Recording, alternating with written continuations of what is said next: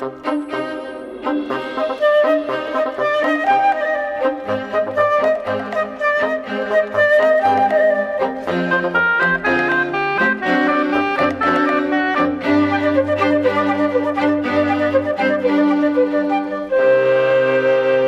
Esta é uma questão quase filosófica. Até hoje ainda não estabelecemos contacto com seres inteligentes vindos de outros pontos da galáxia ou do universo, mas isso não quer dizer que eles não existam.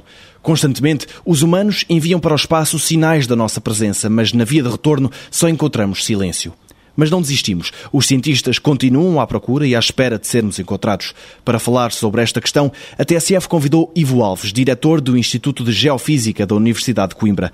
Ele encontra um ponto em comum entre a vida inteligente no universo e outras questões sobre os confins da Terra. A complexidade inerente a tudo isto. A inteligência é talvez a manifestação derradeira da complexidade. Como é que é possível um conjunto de 100 mil milhões de células que funcionam como interruptores lógicos de sim ou não, ligadas entre si de uma maneira que ainda hoje não compreendemos muito bem, gerar inteligência. Depois há outra questão, quanto a mim merecia bem ser uma das perguntas para o século XXI, o que é inteligência? Porque o meu gato seguramente manifesta inteligência. Tem ou não tem? O que é que é inteligência? Eu acredito, mas isto está ao nível da fé religiosa praticamente. Acredito que estamos de facto sozinhos no universo acredito que a inteligência é uma manifestação de complexidade tão excepcional que ocorreu uma vez aqui. Acredito que pode existir vida simples noutros locais do universo, mas acho que a probabilidade de, do conjunto de condições e da enorme complexidade que gerou a inteligência vir a ocorrer noutro ponto do universo, acho que essa probabilidade é tão baixa que não ocorreu outra vez. Mas isto está praticamente ao nível da fé religiosa, é completamente não demonstrável isto que eu estou a dizer.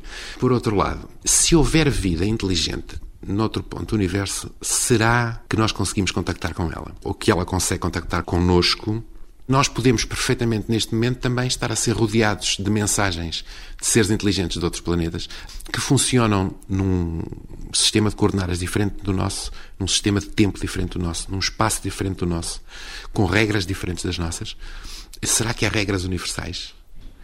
Claro que as pessoas, por exemplo, do projeto SETI, que é o grande projeto que está a ser feito de busca de inteligência extraterrestre partiram de alguns pressupostos, por exemplo, que emitirão preferencialmente numa determinada banda de frequências, que há sítios onde é mais provável que exista vida inteligente do que outros. Será que nós estamos em condições de responder a isso? Eh, eu tenho grandes dúvidas. Aqui entra-se sempre um pouco no campo da metafísica. Chegamos sempre a algum sítio onde o último salto lógico que damos tem que ser de crença, ou acreditamos ou não acreditamos.